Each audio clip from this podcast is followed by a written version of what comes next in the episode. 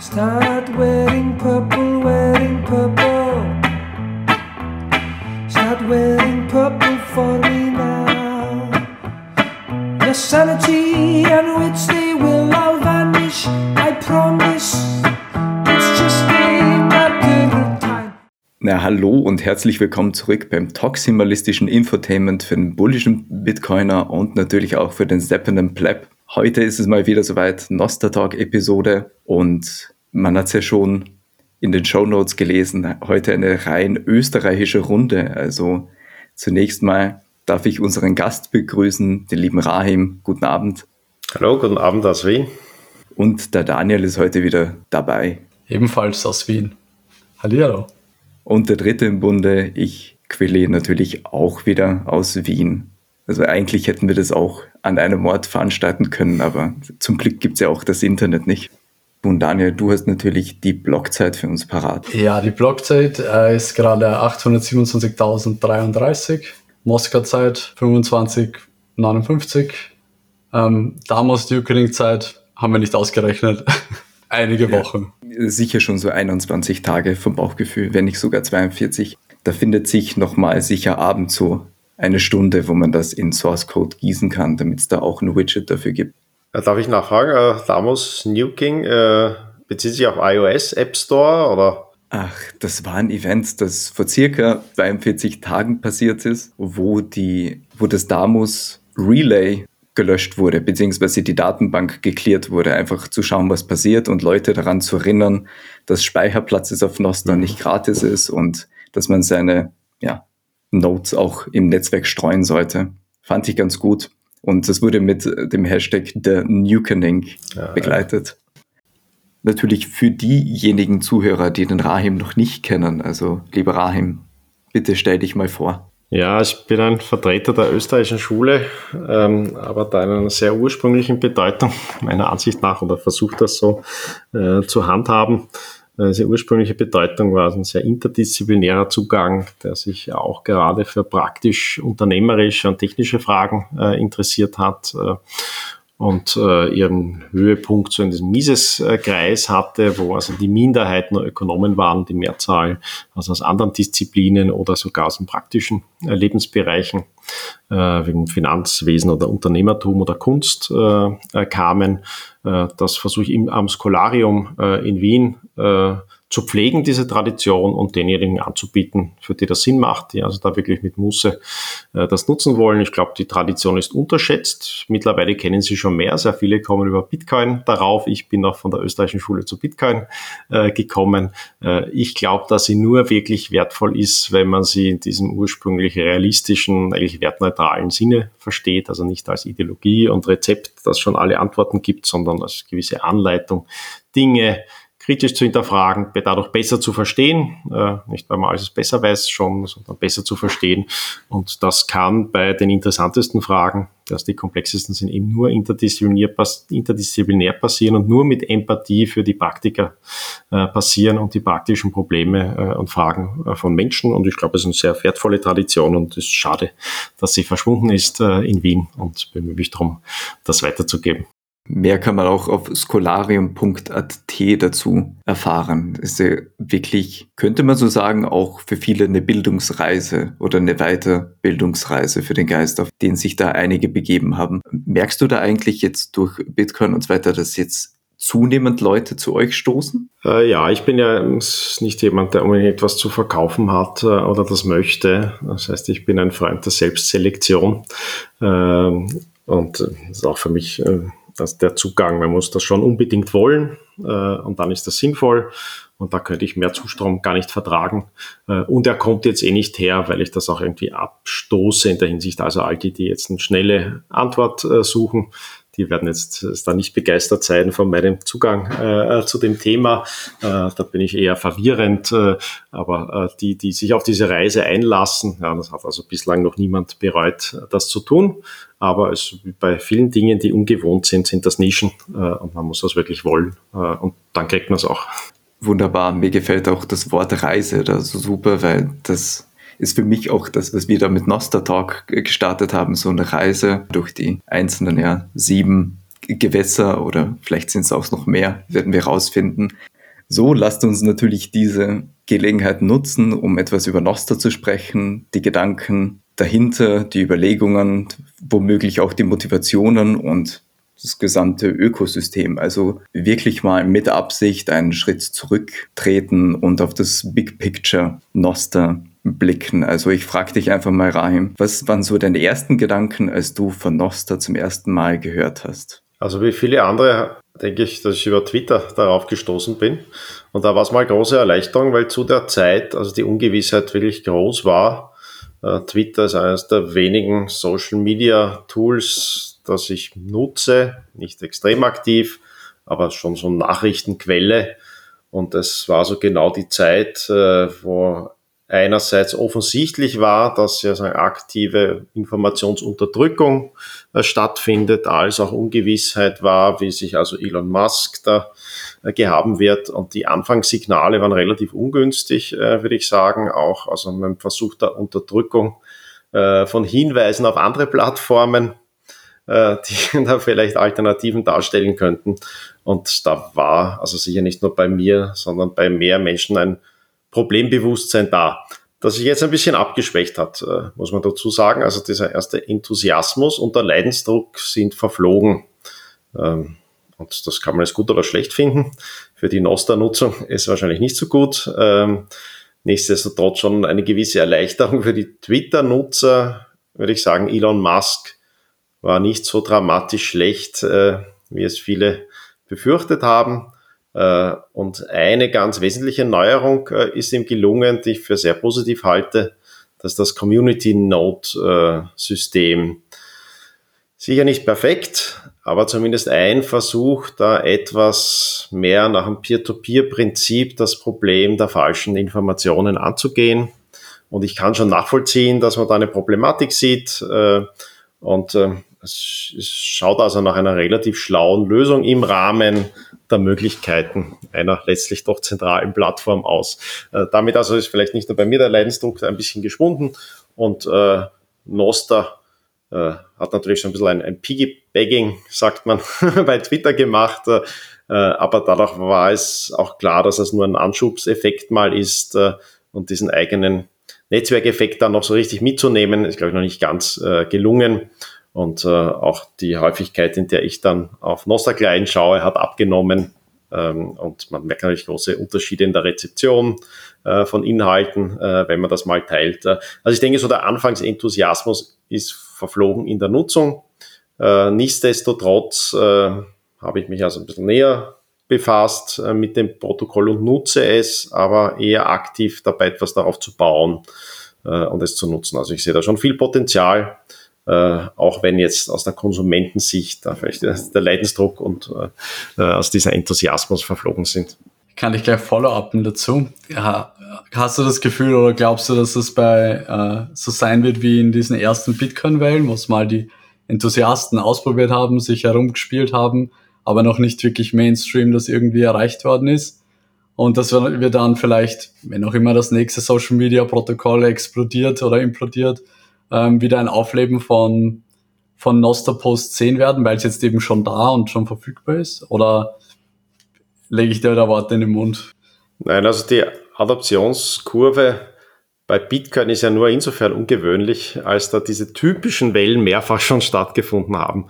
Äh, sonst würde ich mal sagen, ja, ist die Welle ganz typisch, Early Adopters. Äh, und äh, ja, dann gibt es ein bisschen eine äh, Rebalancierung auf, auf ein realistisches äh, Niveau. Äh, andererseits ist ja schon diese frühe Nutzerschicht, die nicht selbst selektiv ist, etwas Positives, weil es für einige Zeit äh, also zu einem sehr, sehr günstigen Verhältnis von Signal to Noise führt, wenn man äh, also Gemeinsamkeiten hat mit diesen frühen Nutzern.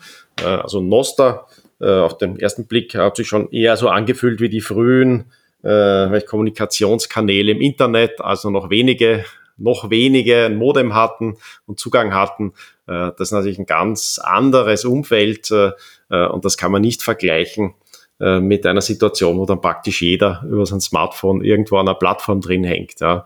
Also soll es keine Abnehmung gegenüber den Durchschnittsmenschen sein, aber es verändert schlicht das Profil und die Interessen, die dominieren Und da ist sicher, also Noster hat noch die Stufe der Insider, der Enthusiasten, der Freaks. Äh, und das ist auch positiv. Ist die Frage, ob das positiv genug ist, dass das wachsen kann.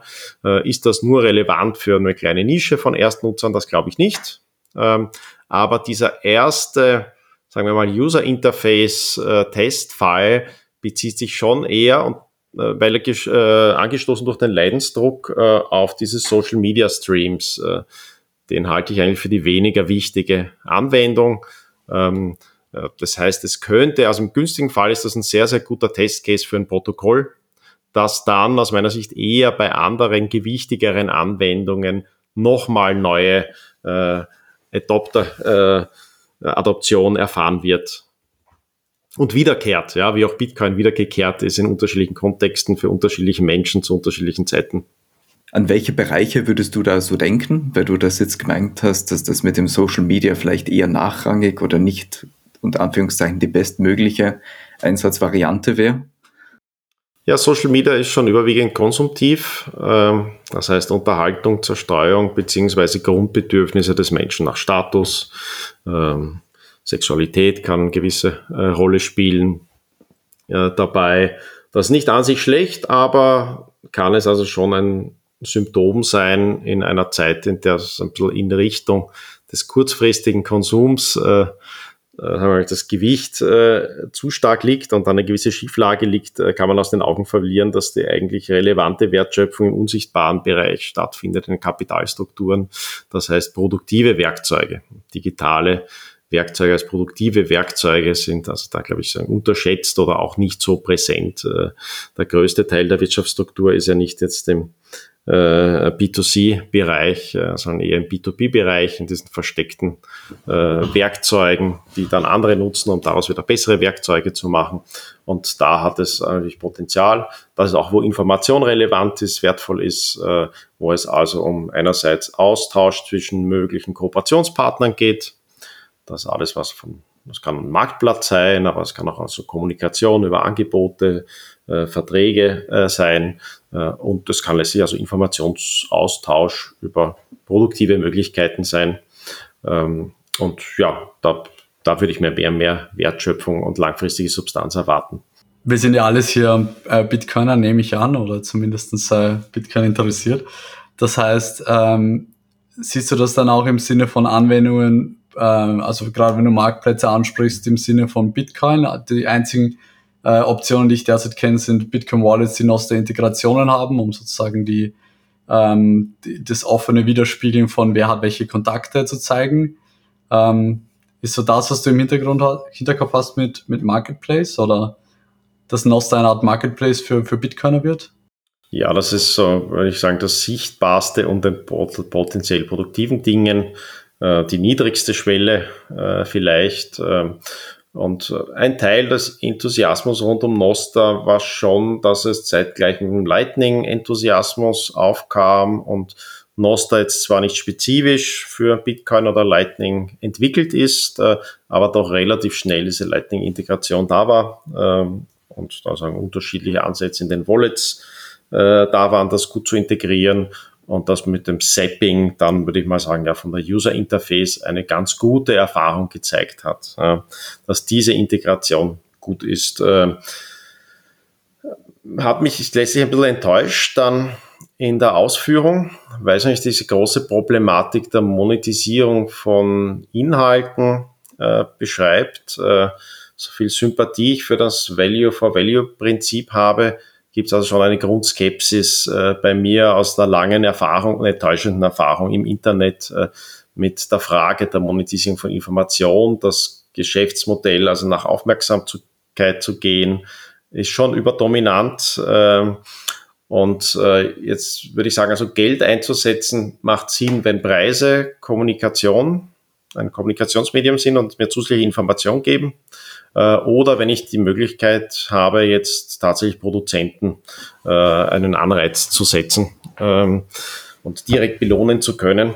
Und das ist jetzt mit dem Sapping äh, erlaubt beides eigentlich nicht. Also weder erlauben die SEPs mehr Information als ein Like für mich ist das also nur so ein Zusatz Bitcoiner-like von dem, was ich daraus lernen kann, also wie viel gesappt wurde. Und das sind hauptsächlich Netzwerkeffekte, äh, auch irgendwie, was viele Leute liken, liken viele Leute, was viele Leute sappen, sappen viele Leute. Und da ist mir jetzt nicht aufgefallen, dass man daraus schon etwas ersehen kann. Ja. Aber das ist jetzt nicht also eine Abneigung demgegenüber schon dann war schon eines der ersten guten Ansätze im User Interface von Nostra das zu integrieren. Und es ist ein Use Case und er macht Freude. Äh, es ist nicht etwas, das, aber es kann ein erster Schritt sein. Ja. Und nächster Schritt ist dann schon potenziell natürlich da in Richtung ja, Marktplatzprinzipien zu gehen. Äh, meine Vermutung ist, dass die Monetisierung schon eher auf der Relay-Ebene stattfinden wird, äh, als direkt bei den Notizen äh, selbst oder den Elementen selbst. Äh, und da brauchst du auch ein bisschen experimentieren. Und da ist, glaube ich, schon ein guter erster Schritt, äh, einfach damit herumzuspielen und, und zu experimentieren. Ja. Äh, noch interessanter ist dann alles, was, was noch weitergeht. Ja, so ein Relay äh, kann ich potenziell Clubprinzipien, Unternehmensstrukturen nachbilden, Kommunikation in Unternehmen erlauben, unterschiedliche äh, Formen und, und Levels des Schutzes, also welche Trade-offs äh, habe ich zwischen, wie wichtig ist mehr Konsistenz und Archivieren von Information versus wie wichtig ist mehr Privatsphäre, Verschlüsselung, Zugänglichkeit, Sicherheit äh, der Information und alles, was so also Variationen erlaubt, an die ich Preise setzen kann, ist günstig. Das, zeigt auf potenziell produktive Dinge. Entweder wir lernen was daraus oder können tatsächlich direkt schon, können Innovatoren äh, damit Geld verdienen, reinvestieren und es können Anreize gesetzt werden für äh, weitere Innovatoren, die dann in den Fußspuren folgen. Ich finde das vor allem, was du gesagt hast, äh, wieder zum Thema Zapping sehr interessant, dass du es halt vor allem siehst, als okay, es, es zahlt sich jetzt für User offen, offensichtlich nicht aus, jetzt dort den ganzen Tag zu posten und man wird dort nicht sein Geld verdienen auf Twitter, ironischerweise, haben, äh, ist es jetzt eingeführt worden. Das heißt, das gibt es jetzt seit einiger Zeit. Aber ich weiß nicht, ob du schon drüber nachdachtest, ob das auch andere Effekte haben kann, wie zum Beispiel, dass das Ordering von äh, Content in der Zukunft vielleicht basierend auf Steps passiert ähm, und sozusagen die Aufmerksamkeit nicht durch Likes, die ja eigentlich gar nichts aussagen, gerade in Noster, wo natürlich jeder endlos viele Accounts machen kann, sondern vielleicht durch ähm, durch Geld sozusagen die, das Ordering in Apps äh, entstehen könnte. Ja, das wäre eben der Aspekt, ob die Zahlung zusätzlich mir eine Information bringt. Ja, dann würde ich natürlich potenziell rein, nicht nach.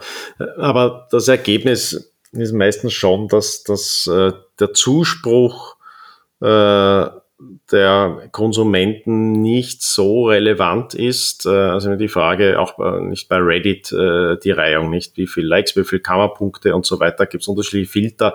Meistens ist das nicht so relevant, sondern eine Frage ist, was ist, kommt langfristig immer wieder, eine Art Evergreen-Inhalt äh, und dann geht schon in Richtung Aktualität in dieser Hauptnutzungsform, nicht wo ich im Stream Charakter habe, schon was ist das Neueste und die Hauptfilterfunktion, die also Noster gut Twitter nachmacht, ist schon die, dass ich selbst wähle, wem ich folge. Also äh, und, und da äh, etwas mehr Freiheit über diesen Grundalgorithmus habe, dass es nicht einfach irgendwas reingespielt wird, äh, sei es über Werbekunden.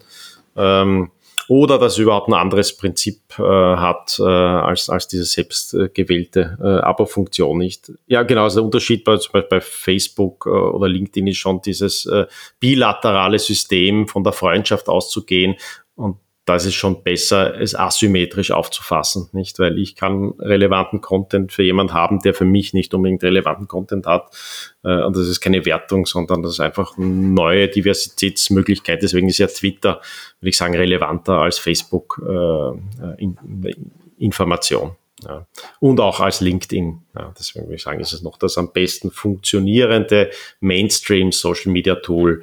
Und ein wesentliches Element ist schon diese mögliche Asymmetrie äh, da gut drin zu haben und damit einen ganz guten Filter zu haben, aber ich nur von Leuten, deren Content langfristig für mich interessant ist, dann auch im Stream äh, zu haben.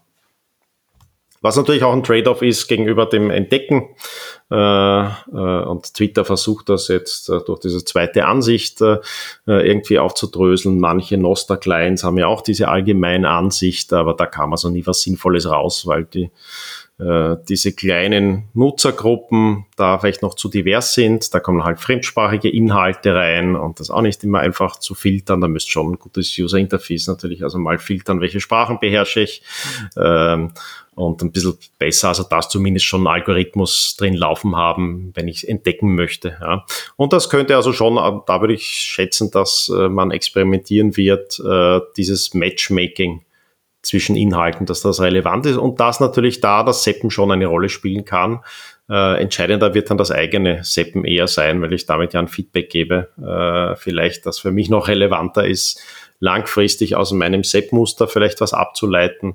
Ähm, aber noch, noch plausibler ist es eher, also auf der Relay-Ebene sind eher so Abo-Modelle, äh, denke ich mir, äh, oder SEPs als ein Input-Faktor, wo ich jetzt Informationen über mögliche Reihen und, und mögliches Matchmaking äh, finden kann. Inspiriert durch die Aussage von Edward Snowden, dass für ihn Noster so interessant ist, weil es eben diese Vereinigung von Free Speech und Free Trade ist. So inspiriert dadurch habe ich sehr viel über Algorithmen beispielsweise jene, die du jetzt äh, angesprochen hattest, mit jene Algorithmen, die die Timeline dir zusammenstellen. Darüber habe ich vermehrt nachgedacht und Zensur. Weil ich würde schon sagen, dass es sich auf Twitter verbessert hat, aber mir kommt eher so vor, dass man oftmals jetzt statt blockt oder Inhalte entfernt einfach Nutzer drosselt oder gewisse Keywords weniger häufig darstellt und so, also quasi in diesen Informationsfluss und in die Interaktion zwischen den Nutzern eingreift dadurch. Und da habe ich mich gefragt, wenn das in so einem großen Netzwerk aus Menschen, ja, flächendeckend gemacht wird mit diesem Eingriff in die, in den Informationsfluss, was macht das mit uns, ja, als Individuen, die dann handeln, jetzt ökonomisch, zwischenmenschlich und so weiter? Das finde ich eine extrem spannende Frage. Ja, ja, ist schon eine gewichtige Frage, dass man schon gesehen hat, äh, welche große Relevanz diese Algorithmen haben können bei stark genutzten Netzwerken. Ähm, es wird ein bisschen überschätzt. Also es gab natürlich diesen Facebook, äh, der aufgebauscht war in diesem ganzen Trump, in der Trump-Polarisierung.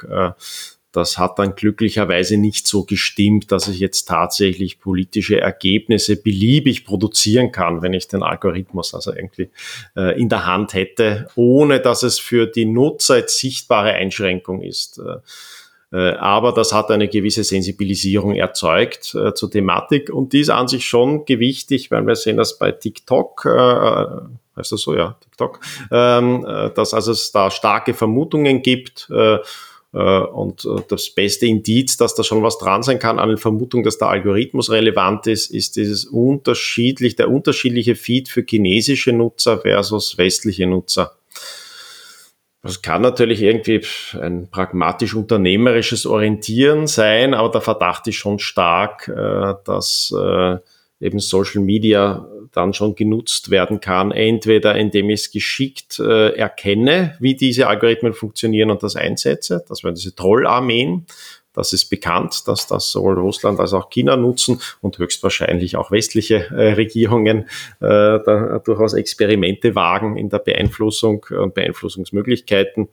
Ähm, ja, als ähm, auch, dass, dass tatsächlich ein Algorithmus angepasst werden kann. Und das ist auch, würde ich sagen, mittlerweile nicht Verschwörungstheorie, sondern erwiesen, äh, dass Shadow Banning stattfindet. Das heißt, dass ein Versuch ist, sagen wir mal, in einem positiv-pädagogischen Sinne auf die Nutzer zu wirken, zu steuern, welche Art von Inhalten die kriegen, ohne dass sie das bemerken. Ja.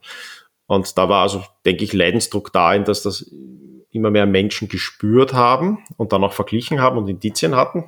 Äh, und dann auch ein bisschen eine Auflösung des Leidensdrucks, da schon einer der weiteren positiven Aspekte äh, jetzt von Elon Musks äh, Führung ist, ist, dass er dem offen begegnet ist oder zumindest das so kundgetan und kommuniziert hat. Ja, er hat diese Algorithmen vorgefunden, äh, er kann das bestätigen, dass es also Shadow Banning gab und er versucht jetzt oder verspricht, da in Zukunft transparenter zu sein.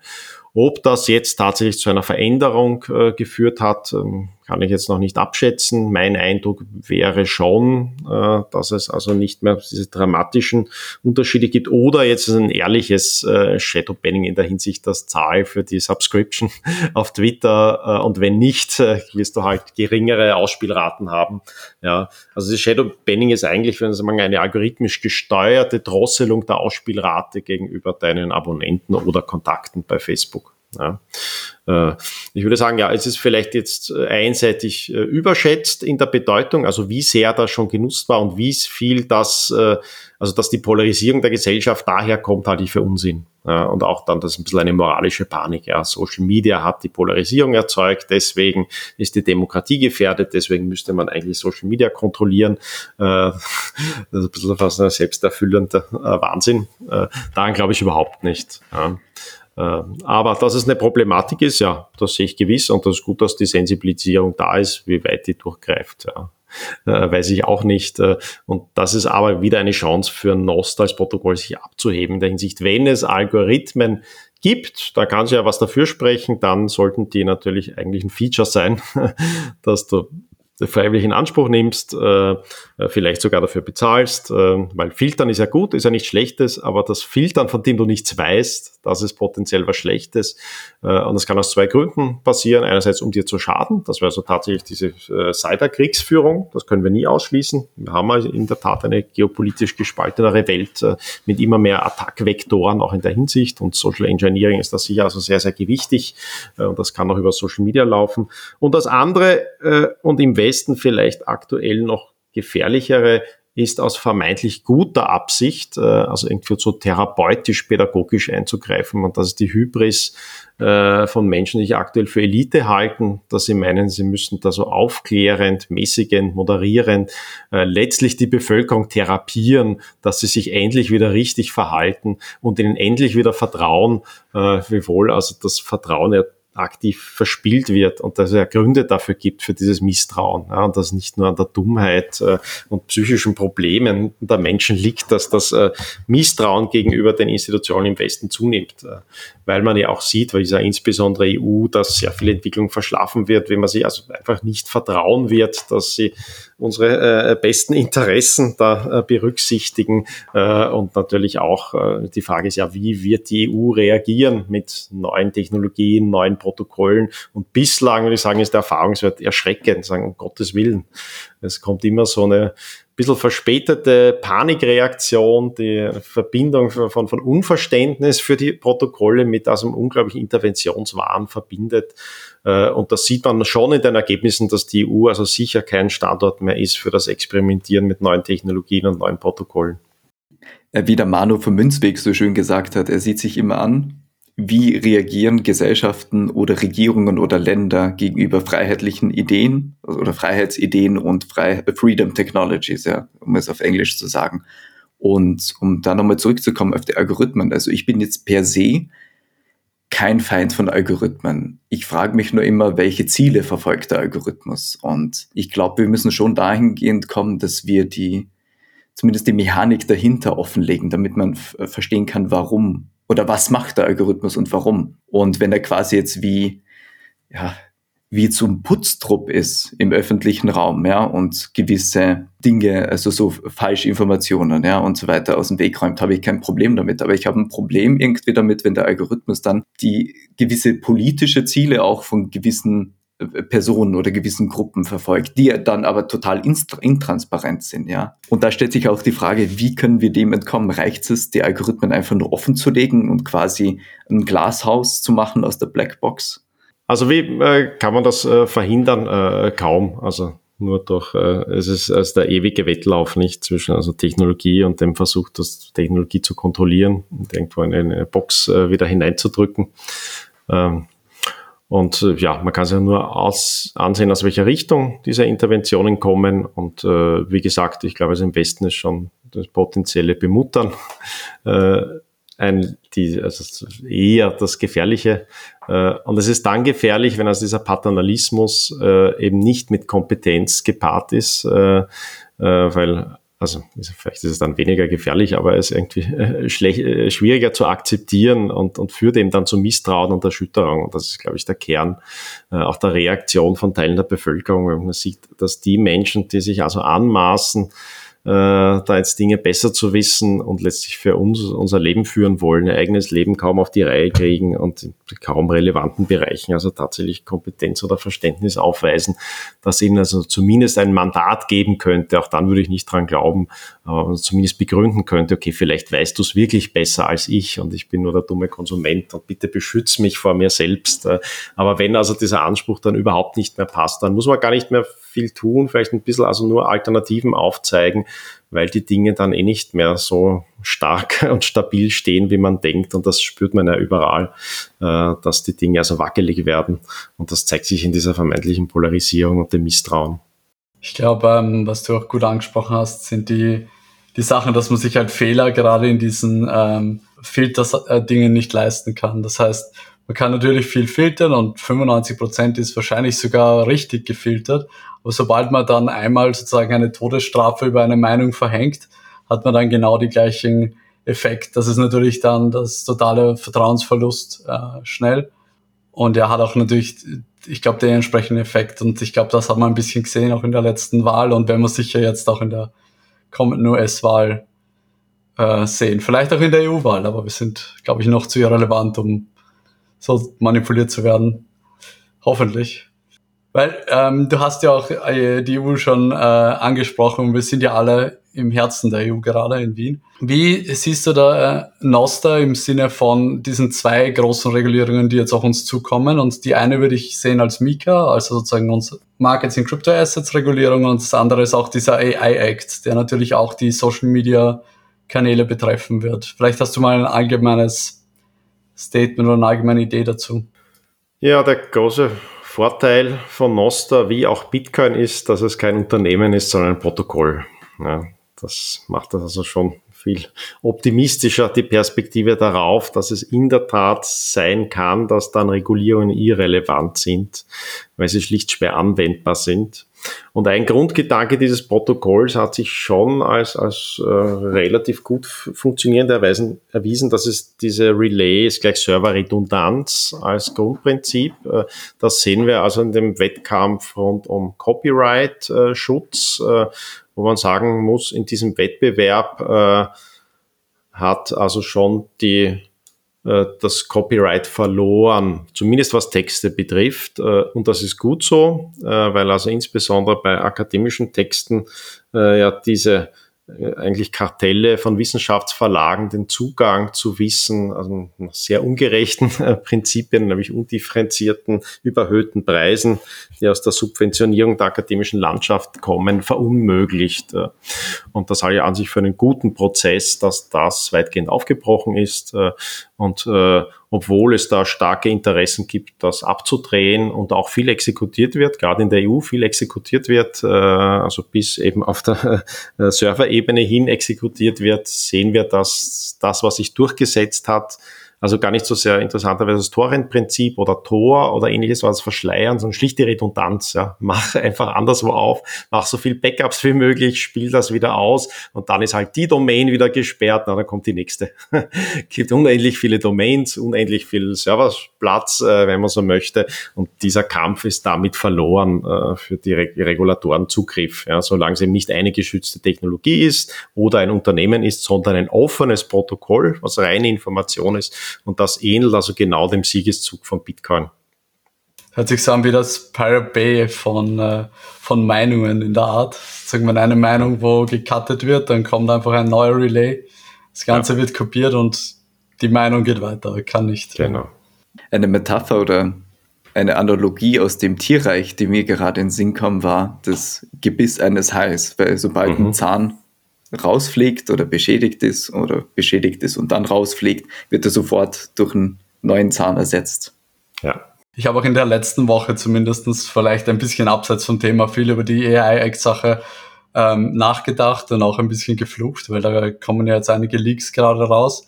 Ich frage mich stark auch, gerade wenn die EU wieder mit den Cookie-Laws ja auch eigene Sachen macht und man dann von einigen Webseiten gesperrt ist, die das nicht umsetzen wollen, ob das dann mit AI ähm, ähnlich werden wird, dass man sozusagen, okay, man hat ja auch am Anfang äh, Grok AI oder manche AIs gehabt, die dann super intelligent waren. Langsam äh, kommt mehr und mehr dieses I can't respond to this, uh, this is not bla bla. Ähm, ich frage mich, ob ähm, sozusagen Nostr da einen Zugang für solche AI-Modelle äh, geben wird in Zukunft, weil man sozusagen einen Platz hat, wie halt man der Pirate Bay für halt Torrents hat, dass man dort sagen kann, hey, ich sepp da ein, äh, eine Note an jemanden mit meiner Frage und mit ein paar Satz und im Gegensatz kriege ich sozusagen meine AI-Antwort. Ähm, ich meine, das gibt schon, aber noch sind die nicht zensiert oder kaum. Ähm, aber vielleicht, wenn der Leidensdruck, wie du es am Anfang erwähnt hast, zu groß wird, wird das auch auf Noster eine größere Sache. Ich weiß nicht, ob ich da wirklich eine Frage dazu habe. Ich hab, wollte das mir ja, in den Raum werfen. Ja, ja. Also das Prinzip der Redundanz schon, ja. Die größte Hoffnung ist schon, also die Vervielfachung von Modellen und darunter auch Open Source Modelle und schon eine der positiveren Botschaften, dass Facebook aus der Erkenntnis heraus, dass sie oder Meta, dass sie diese Schlacht vorerst da verloren haben äh, gegen äh, Microsoft eben auf äh, Open Source setzen. Äh, äh, ist gut und wir sehen also schon eine wachsende Redundanz äh, und das macht irgendwie Hoffnung. Ja, ob jetzt da sich eine Synergie mit Nostra gibt, kann sein. Es ist gut, dass es dann auch ein Protokoll gibt, äh, um damit zu experimentieren und, und klarerweise äh, wir, werden Large Language Models in jeder Form von Content-Nutzung eine Rolle spielen. Das heißt, die müssen auch bei Nostra eine Rolle spielen, vermutlich wieder auf der Relay-Ebene und das ist also genau das Ausspielen. Das heißt, am Relay sitzt potenziell das Large Language Model und die Events sind die Anfragen, äh, Abfragen. Äh, und da könnte es eine Lightning-Integration geben. Äh, und da ist natürlich ganz gut, dass das Bitcoin ja an sich die native Währung für äh, die Bezahlung von Large Language Models wäre. Äh, also das ist also keine falsche Assoziation. Also das wäre ein, wär ein mega Use Case und auch so simpel, nicht? Also du schickst die Anfrage hin in der Note da bekommst du eine Rechnung retour, also eine Lightning Invoice, bezahlst das und dann wird der Content geliefert, den du bestellt hast oder die Aufgabe erledigt, die du angefragt hattest, weil es ist mittlerweile schon relativ mühsam, zu guten Large Language Models Zugriff zu bekommen. Also da ist immer eine Paywall oder du musst einen Account haben und so. Und im Nosterfile wäre es einfach Keypair generiert, Client, Anfrage hingeschickt, Zap oder Invoice und fertig. Ja, ja, ja, das werden wir auch bei den Large Language Models sehen. Also der Grund äh, für die Paywalls und eher zentralisierten Anbieter ist schon noch, dass für die Pioniere letztlich der Hardware-Einsatz einfach dramatisch hoch ist. Äh, jetzt ist es noch ein Wettlauf rund um die Nvidia äh. Äh, und äh, da zeigt sich schon, dass natürlich dann jetzt nicht für die Top-Anwendung jeweils, die dann den Wow-Effekt nach sich zieht, aber für die spezialisierte Anwendung, für einen speziellen, spezialisierten Use Case man mit äh, also viel kleineren Modellen, wenn ich das effizient das dahin optimiere für diesen einen Use Case auskommen kann. Und das haben also schon einige also auch Open Source Modelle gezeigt, äh, dass ich also nicht, nicht für jede Anwendung jetzt unbedingt GPT-4 äh, brauche. Ähm, und äh, das würde ich also eher sehen, kleinere, effiziente Open Source Modelle, die dann auf Relays betrieben werden. Ja, ich bin super gespannt, wie Leute das in Zukunft verwenden werden. Ich glaube, wir sind alle sehr hyped auch über AI äh, ja, Events in den letzten Monaten und Veränderungen. Ich glaube, da, da wird es noch einige Zusammenhänge auch mit Bitcoin und so weiter geben. Ich glaube, das haben wir alle noch nicht ganz in unserem Kopf erforscht. Ähm, aber das wird sich hoffentlich vom Markt her selbst ergeben. Äh, dahingehend habe ich mich ohnehin gefragt, ob Noster erst richtig viele Leute erreichen wird, auch dann vom täglichen Nutzen her, wenn es mit anderen Technologien kombiniert werden wird, also jetzt AI oder Lightning oder weiß nicht, ja, XYZ, das quasi die Kombination und diese, diese Kooperation verschiedener Technologien erst dann richtig diesen, diesen Pull-Effekt darstellen wird oder wirklich diese Motivation sein wird, sich damit auseinanderzusetzen, weil das sehe ich äh, auf der einen Seite die positiven Sachen und diese Pull-Effekte und andererseits kann man, glaube ich, schon sagen, dass, dass Menschen erst dann sich über Dinge informieren, wenn der Schmerz und der Druck groß genug sind. Ja klar, das ist auch die Perspektive der österreichischen Schule. Ich muss ja ähm, Empathie beim Nutzer ansetzen und verstehen, welche Ziele und welche Bedürfnisse sollen da äh, befriedigt werden. Und das ist schon zum Teil eben dann ein spezifischer Use Case, den man verstehen muss. Und so ganz am Anfang ist das halt ein Selektionseffekt für Menschen, die an sich aus Neugier oder einen Leidensdruck irgendwo herhaben.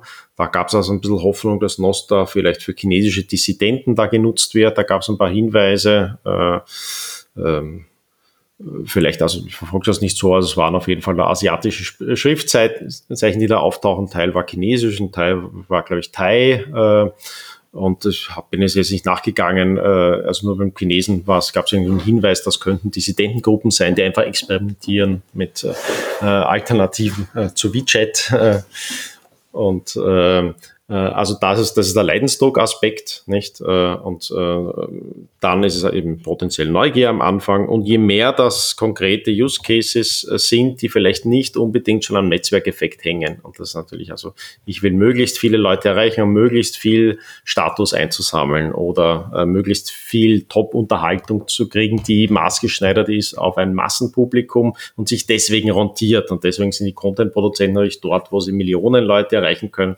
und dann auch äh, also das Geld einzusammeln, das es für diese Art von Aufmerksamkeit gibt. Äh, Deswegen würde ich also eher den Fokus auf Use Cases setzen, die das nicht unbedingt brauchen. Und das äh, Projekt, an, dich, an, dem ich arbeite, geht also auch eher in Richtung Kooperation in kleineren Gruppen, wo also Versionskontrolle ein Element ist, das wir versuchen in, in Nostra zu integrieren und nutzbar zu machen.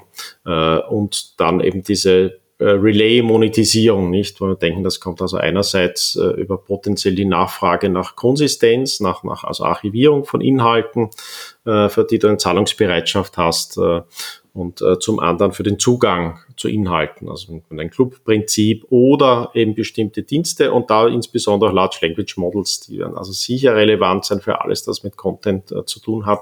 Da führt eigentlich kein Weg daran vorbei. Äh, jetzt, wenn ich wirklich ein also Wissensinteresse habe und nicht eben dieses Statusinteresse, da ist vielleicht die Large Language Models gut, spielen auch eine Rolle, aber jetzt für den Einzelnutzer nicht so präsent, äh, außer entscheidet sich dann für die AI äh, Girlfriend äh, Angebot, äh, aber sonst ist für alle, die es aus Recherchegründen äh, spezifische Informationen suchen, wo der Netzwerkeffekt nicht so dramatisch wichtig ist, also nicht so viel wie viele, sondern die Qualität entscheidend ist, äh, da werden auf jeden Fall also Large Language Models eine größere Rolle spielen. Ich hoffe, ich muss das Damos Nukening von den äh, AI-Girlfriends nicht miterleben auf Noster. Das wäre sicher sehr, ähm, sehr prekär. Auch interessant, äh, was ich äh, gefunden habe und vielleicht noch als Information für die Leute, die das nicht wissen, ähm, weil du äh, erwähnt hast, dass vielleicht Dissidentengruppen auf Noster unterwegs sind. Äh, es gibt auch äh, einige Relays, auch Apps, die schon in China blockiert sind. Also irgendwer wird sich da zumindest schon mal bewegt haben, der nicht unbedingt äh, dort sein sollte, laut, äh, laut Staat. Ähm, also ja, man kann nur ahnen dadurch, dass zumindest irgendwer das schon mal probiert hat.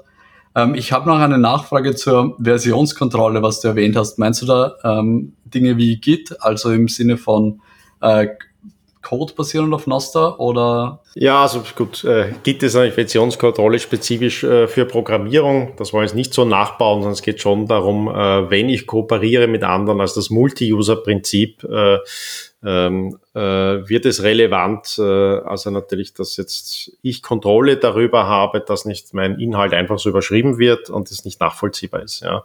Das äh, gibt es jetzt eine spezifische Optimierung von Versionskontrolle äh, für Programmierung. Äh, da arbeiten, glaube ich, auch andere daran. Da gab es zumindest ein Projekt oder, oder Jack Dorsey hat das mal ausgeschrieben, äh, Git nachzubauen äh, für Noster. Da sehe ich jetzt nicht so den Bedarf, weil Git an sich ein Protokoll ist, äh, an sich offen ist, das schon löst, äh, würde ich sagen. Aber jede Form von Multi-User-Kooperation rund um Inhalten braucht irgendeine Form von Versionskontrolle, äh, die wahrscheinlich also ein bisschen einfacher als, als User-Interface äh, hat als, als Git. Äh, und äh, nicht so präsent ist wie Git, weil meistens das nur im Hintergrund sein soll. Also einfach eine Form, konsistente Backups zu haben von Versionen und im Konfliktfall dann eine ganz schnelle Lösungsmöglichkeit zu haben. Ich habe auch also in der Regel in äh, Wissenskooperation ist nicht so einen komplexen Review-Prozess, sondern die Nachvollziehbarkeit. Also eine, eine andere Optimierung bei der Versionskontrolle. Und das ist ein Element, äh, das also alles braucht, was irgendwie Kooperation von Menschen äh, ist, die sich rund um ein Thema jetzt austauschen wollen, Wissen sammeln, Themen sammeln, sei es in der Unternehmenskooperation, Koordination, sei es in der Wissenschaft. Und das ist der Fokus. Ähm, vielleicht kann ich da gleich anknüpfen. Du hast äh, auch äh, kurz erwähnt, so mein Inhalt. Und mein Punkt ist, ähm, ist sind Noster-Messages mehr dein Inhalt als jetzt deine Message auf zum Beispiel Twitter oder Reddit? Äh, alleine schon, weil die AGBs sagen, ah, alles, was du dort sagst, gehört uns, alles, was du postest, gehört uns. Ähm, siehst du da einen, ich weiß nicht, wir sind jetzt alle keine Rechtswissenschaftler, aber eine Art rechtlichen Unterschied, wie ähm, ja, es gibt diesen Unterschied, da ist aber, ich mal sagen, ein Fiat-Gesetzesunterschied, ja, der dann also nicht irrelevant ist. Äh, ich glaube nicht, dass man so eine Information Eigentum halten kann äh, im eigentlichen äh, streng rechtlichen Sinne, ähm, sondern es gibt allerlei gesetzliche Einschränkungen über die Nutzung von Inf Information. Ähm, ich glaube, dass die mehr Probleme aufbringen, als sie lösen. Äh, und äh, für die meisten Nutzer scheint es nicht relevant zu sein. Nicht? Es geht also letztlich um die Nutzung von Informationen, die Nutzungsrechte an Information. Ähm, ja, ein bisschen überschätzt man das auch, weil also die Information an sich nicht so wertvoll ist, äh, äh, sondern es geht schon darum, was mache ich damit. Ähm, außer es ist Information, die nicht öffentlich sein soll. Und das ist also ein anderer Use Case, da ist die geschützte, verschlüsselte Information. Das halte ich für einen wichtigen Use Case, also äh, ganz falsch, da nur ins kriminelle Eck in der Wahrnehmung geschoben wird. Aber es ist wieder ein ganz enger Use Case, also nur ganz wenige Nutzer halten den für so wichtig, dass sie dafür äh, letztlich Beeinträchtigungen in der Bequemlichkeit der Nutzung in Kauf nehmen. Das ist eine der frustrierenden Lehren, die die Cypherpunks also miterleben mussten und mitlernen mussten, dass die Nachfrage nach Privatsphäre bei Technologie sehr, sehr gering ist. Ähm, das heißt, im besten Fall muss man die also über Defaults anbieten äh, und eigentlich unsichtbar äh, unter äh, der Motorhaube äh, implementieren. Äh, und ja, da kann man natürlich sagen, ja, Noster hat das leider nicht. Ähm, also in dem Sinne ähnlich wie Bitcoin würde jetzt der Cypherpunk sagen, äh, ich bin mal skeptisch, weil es also im Grundprinzip ja nicht äh, Privatsphäre an also einen Kern setzt. Ja. Aber bei Bitcoin würde ich auch sagen, ist letztlich, also ich war auch Skepsis, äh, skeptisch, also jemand, der sehr, sehr früh auf Bitcoin geschaut hat und auch eher aus dem Cypherpunk-Bereich kommt, äh, eben weil Privatsphäre im Gegensatz zu Transparenz der Blockchain nicht so äh, das entscheidende äh, Merkmal war, dass ich letztlich schon, also eine der Lehren ist, äh, es ist besser, viele Nutzer zu haben und Redundanz zu haben, auch für die Privatsphäre, als äh, perfekte äh, technische Verschlüsselung, aber nur wenige Nutzer. Ähm, äh, und diesen Trade-off denke ich, dass bei Nostr das auch so ist. Nicht dadurch, dass es also nicht Verschlüsselung schon als Kernprinzip äh, implementiert hat, als Default-Lösung, ist es viel einfacher natürlich zu nutzen. Du hast viel schneller öffentliche Inhalte für diesen ersten Use Case Social Media und ohne das würde sich also noch engere Nische beschränken müssen äh, und damit wahrscheinlich nicht einmal diese Traction gekriegt haben, die es heute hat. Aber es gibt ja Möglichkeiten äh, für also Privatsphäre optimierende Inhalte zu tauschen, aber fast immer also krank sind natürlich daran, dass sich die Reichweite dadurch eingeschränkt ist. Äh, und ja, das ist ein Element, zumindest bei den Messages äh, hat man Verschlüsselung. Und dann denke ich mir, ist es schon ein offenes Thema, in dem ich auch bei meinem Ex äh, Projekt da ja, damit experimentieren, wie man da so mehr und wählbare Verschlüsselung äh, hineinbringen kann. Eben potenziell wieder. Äh, aber er hat natürlich große Schwierigkeiten, ja, weil eben alles, was ich verschlüssele, äh, hat natürlich, muss irgendwo entschlüsselt werden. Wenn das auf der Relay-Ebene entschlüsselt wird, ist es de facto geleakt. Ja. Also alles, was für andere entschlüsselt ist, ist de facto als geleakt zu betrachten. Und jetzt so die Frage, ja, welche Art von Trade-offs sind sinnvoll? Äh, und ich würde sagen, ja, als gelernter Cypherpunk, der sich abfinden muss mit der Welt, weiß man schon, ja, da muss es, wird es Trade-offs geben. Äh, und wir können nur hoffen, dass es da sagen, ein gutes Arrangement gibt äh, für, für jeden Use Case zum Thema, ich meine, Privatsphäre, ich weiß auch nicht, ob wir jetzt da in eine richtige Richtung gehen, ähm, aber von Bitcoin und Privatsphäre, kann die durch Nostra vielleicht mehr gewahrt werden? Ich habe äh, einige Initiativen gesehen, äh, CoinJoins und so weiter via Nostra zu organisieren oder Fedimints zum, zum Onboarden von User. Ähm, ist das ein Weg, Bitcoin mehr, ist Nostra ein Weg, Bitcoin mehr Privatsphäre zu geben? Noch nicht. Ähm, ja, also ein Problem ist schon, dass es ein wieder Netzwerkeffekt hat. Also für CoinJoin ist letztlich eine Art Markt, äh, äh, um Transaktionen zu finden und zu matchen und zu sammeln. Äh, und das kann, könnte Noster leisten, wenn Noster eine Marktplattform wäre, die größer wäre als Join Market äh, und, und andere, ja, kann es aber nicht jetzt an und für sich und nicht aus der Technologie heraus. Das ist reiner Netzwerkeffekt. Ja. Wenn viele Bitcoin-Nutzer die Privatsphäre für wichtig halten, Noster verwenden, dann wäre es natürlich äh, offenkundig äh, sinnvoll, äh, damit zu experimentieren, ob man nicht gleich dieses Protokoll verwenden kann für das Matchmaking. Ähm, Thema Nutzerzahlen und Wachstum der Nutzerbasis. Also im Moment könnte man fast sagen, gehen wir jetzt diesen ersten Zyklus durch zwischen ja, Hype, Ernüchterung, Depression und wieder Hoffnung ja, jetzt aus Sicht der, der Nutzerbasis. Aber so als sehr technisch begeisterter Mensch frage ich mich da oft, ist vielleicht Noster so eine Antwort für eine Frage, die sich noch zu wenige gestellt haben? Ja, äh, klar. Also die Massenadoption kommt immer nur, wenn den Leuten letztlich wurscht ist, welches Tool sie verwenden, aber das so gut funktioniert, dass sie es gar nicht bemerken und die dann vielleicht also nicht mal sagen können, was das jetzt ist, äh, äh was sie da verwenden. Ja, klar. Weil also immer die Erstnutzer sind ja aus der Neugierde oder vielleicht sogar Sympathie äh, für die Erstnutzer äh, oder sonst wie sich für ein Tool begeistern. Ja, jemand, der sich auch sehr früh jetzt dafür überraschend irgendwie äh, dafür begeistert hat, war Jack Dorsey, nicht? Der seitdem ja fast schon als Gal eine der Galionsfiguren von Noster gilt. Ja. Und da habe ich mich auch gefragt, so als, als äh, Menschen dieser Welt brauchen wir so immer Galionsfiguren oder so Personen, die für Ideen oder weiß nicht, Bewegungen etc. stehen. Ist das etwas, das tief in uns verankert ist? Äh, suchen wir, was wir aber eigentlich brauchen, ist die viel pragmatischere Funktion von Jack Dorsey. Ich glaube nicht, dass er, also er ist wichtiger als Mäzen denn als der Guru von Noster, ja oder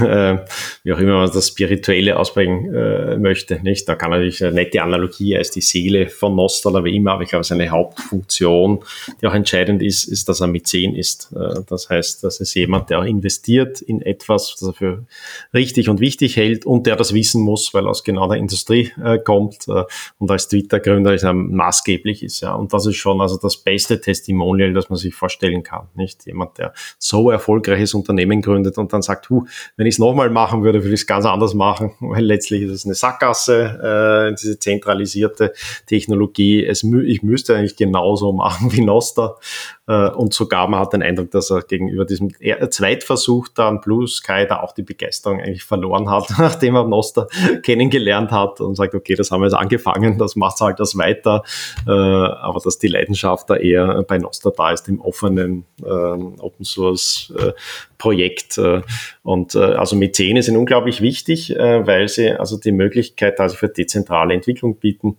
Das heißt, ich habe an sich Vermögen, Ressourcen und auch die Kompetenz, diese Ressourcen einzusetzen, die nicht nur von der Zentrale einer Gesellschaft ausgeht. Und das ist heute meistens die staatliche Zuteilung, sondern eben dezentraler sein kann, weil es kann ja sein, dass er sich irrt. Und, und da hat sich ja auch geirrt in, in seinem Leben, wird er sagen. Und deswegen, also wenn er sich irrt, ist es nicht gefährlich, äh, weil er einer von vielen Mäzenen ist und sich ein kleinerer, äh, für ein kleineres Nischenprojekt für die meisten Menschen. Äh, aber wenn er richtig liegt, das nicht großartig ist, jemand mit diesem also Profil, Kaliber, Erfahrung und auch Vermögen natürlich zu haben, der dieses Projekt bislang für gut und vielversprechend hält. Also Jack Dorsey kann man sicher nicht unterschätzen, der Bedeutung für dieses Protokoll. Das ist ein Glücksfall, diese Synergie allein äh, Open Sets und die ganzen äh, Fundings für die Entwickler. Ich finde, das ist auch wichtig, dass du die Leute dann vom Potenzial, von der Zeit, von, von der Passion auch frei bekommst, von anderen Verpflichtungen, damit sie sich auf das fokussieren können, ja. Weil das kennt jeder, wenn du 40, 50 Stunden die Woche frei für etwas hast, ist das was anderes, wie wenn es nur, weiß nicht, das Nachmittags- oder das Abends Hobby ist. Ja klar, das sollte also jeder Bitcoiner nicht erkennen, dass Geld wichtig ist und unterschätzt ist äh, und eine große Rolle spielt. Einfach nur in dieser äh, Möglichkeit, über die Verwendung knapper Ressourcen zu entscheiden. Etwas, was ich mich auch sehr früh gefragt hatte, war, okay, Nostra ist jetzt sicher nicht der erste Versuch in diese Richtung. Und da fragst du dich natürlich, okay, woran hat es in der Vergangenheit gelegen, dass wir sowas noch nicht haben? Und warum ist das jetzt eigentlich so schwer? diese Vision, mit der Nostra daherkommt, zu, zu erreichen? Ja, also wie beim Geld äh, ist eben Kommunikation ein Netzwerkphänomen. Äh, Und das heißt, das ist nicht eine rein technische Frage. Da geht es also nicht darum, ob du die beste technische Lösung hast, sondern es muss auch zusammenpassen mit der Bereitschaft von Nutzern. Und das ist nicht so steuerbar, nicht so absehbar. Es kann auch sein, dass vermeintlich für den Experten die schlechtere Technologie sich durchsetzt. Äh, aber ich aus ökonomischer Sicht äh, sagen, ja, die war besser geeignet und das können also Dinge sein, die potenziellen Experten nicht offensichtlich sind, äh, wie also User Interface Elemente, Einfachheit zum Teil, andere Trade-offs, die dann relevanter waren für diese Adoption.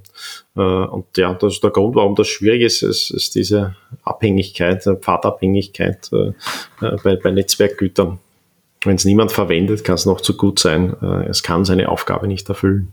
Also viele, die dich und deine Arbeit auch kennen, werden sich irgendwie genau folgende Frage dann auch erwartet haben. Also Rahim, durch die Brille der österreichischen Schule, wie nimmt man da Noster wahr? Ja, es ist, also liegt schon in dem Bereich, der für die österreichische Schule besonders relevant äh, ist, das ist die Katalaxie. Da geht es also die um die Kooperation und Koordination von Menschen, die sich fremd sind, äh, die also nicht dieselbe Identität notwendig teilen äh, müssen, die sich noch nicht schon vollständig vertrauen oder verwandt sind, äh, sondern grundsätzlich und sehr unterschiedliche Interessen haben und da also ein Positivsummenspiel, Kooperationsmöglichkeiten suchen. Und dazu braucht es zunächst diesen Aspekt der Kommunikation. Wir müssen voneinander wissen und äh, ja, uns austauschen. Und äh, die noch wichtigere und schwierigere Ebene ist die Geldebene. Ähm, und äh, deswegen kommt auch also diese Einsicht, das Wissen und Koordination zentral sind äh, für äh, ökonomische Interaktion. Das ist eine Kerneinsicht der österreichischen Schule. Äh, also der erste, der einen Begriff überhaupt dieser Wissensökonomie prägt, ist Machlup, äh, ein Schüler von Ludwig von Mises. Der erste, der über also Wissensprobleme an sich schreibt, ist Hayek, ein anderer Schüler äh, von Mises. Äh, und natürlich bei Menge an sich haben wir diesen starken Fokus auf Sprache als beste Analogie für Ökonomik. Er sagt das gerade, also Kommunikation und wie Sprache entsteht, ist also kennzeichnend für diese Entdeckungsprozesse, äh, die letztlich die relevanteren Strukturen hervorbringen, weil in sehr, sehr komplexen Systemen äh, unplausibel ist, dass unser beschränkter Geist jetzt von oben herab etwas einfach erdenken kann, das dann schon funktioniert sondern, und das ist eben auch das Problem wieder bei Protokollen, so ein Entdeckungsprozess. Ich muss feststellen, auf der Nutzerebene funktioniert das überhaupt und dann muss es für dich auch noch funktionieren und das möglichst zugleich. Ja, das sind also diese Schwierigkeiten und das kann man nur entdecken und rausfinden, experimentieren und deswegen muss es möglichst viele Experimente geben und das führt dann natürlich auch zur Befürwortung von möglichst viel dezentralen Experimenten. Das heißt nicht eine äh, Ebene und Zentralstelle, die es entscheiden kann, was der einzig richtige Weg ist, äh, sondern dieses dezentrale Entdecken von Möglichkeiten äh, und demnach also ein positiver Zugang zur Innovation, würde ich sagen, und auch Interesse äh, an den letzten Technologien und den letzten Experimenten, seien sie unternehmerisch oder technologisch. Weil du gerade auch Vertrauen gesagt hattest, da fällt mir gerade auf, wenn du jetzt dich bei Twitter anmeldest, hast du irgendwie ein Konto drüben, wo du die E-Mail-Adresse hinterlegst, das Passwort, also quasi schon fast schon heilige Daten. Und wenn du dich aber dein Noster bewegst, hast du schon ein sehr ja, reduziertes Maß an Vertrauen, mit dem du unterwegs bist.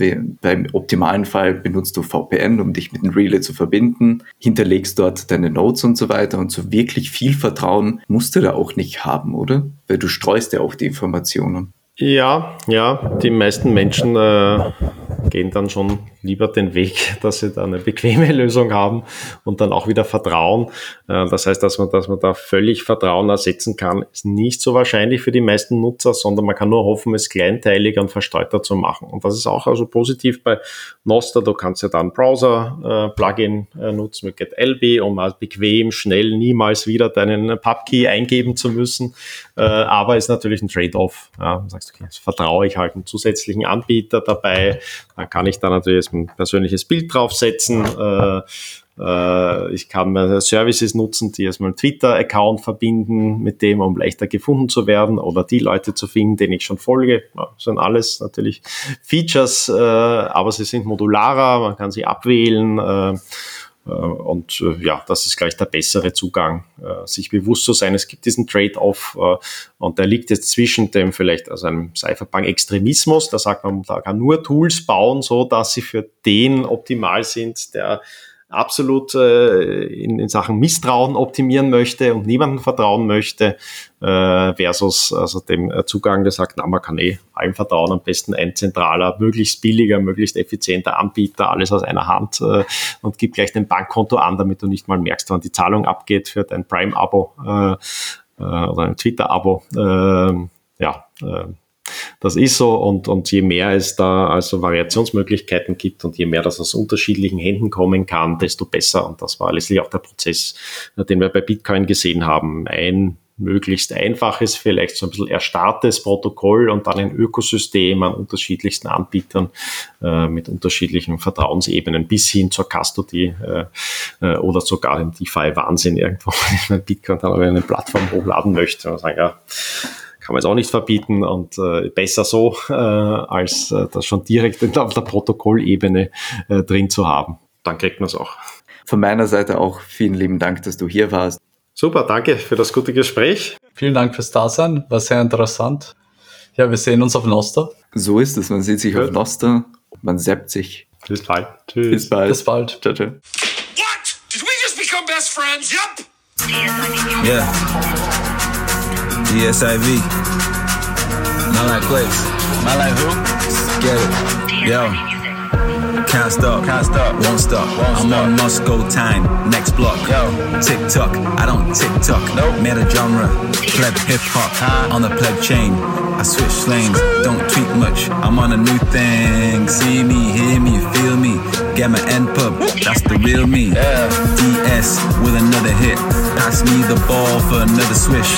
Feel like those kids from Make a Wish. Been on my day would end like this. Rep TZ to the fullest. And Bitcoin, I'm bullish. All the hate, I'm above it. My life, I love it. Rep TZ to the fullest. And Bitcoin, I'm bullish. Rep TZ to the fullest. And Bitcoin, I'm bullish all the hate, I'm above it. My life, I love it. All the hate, I'm above it. My life, I love it.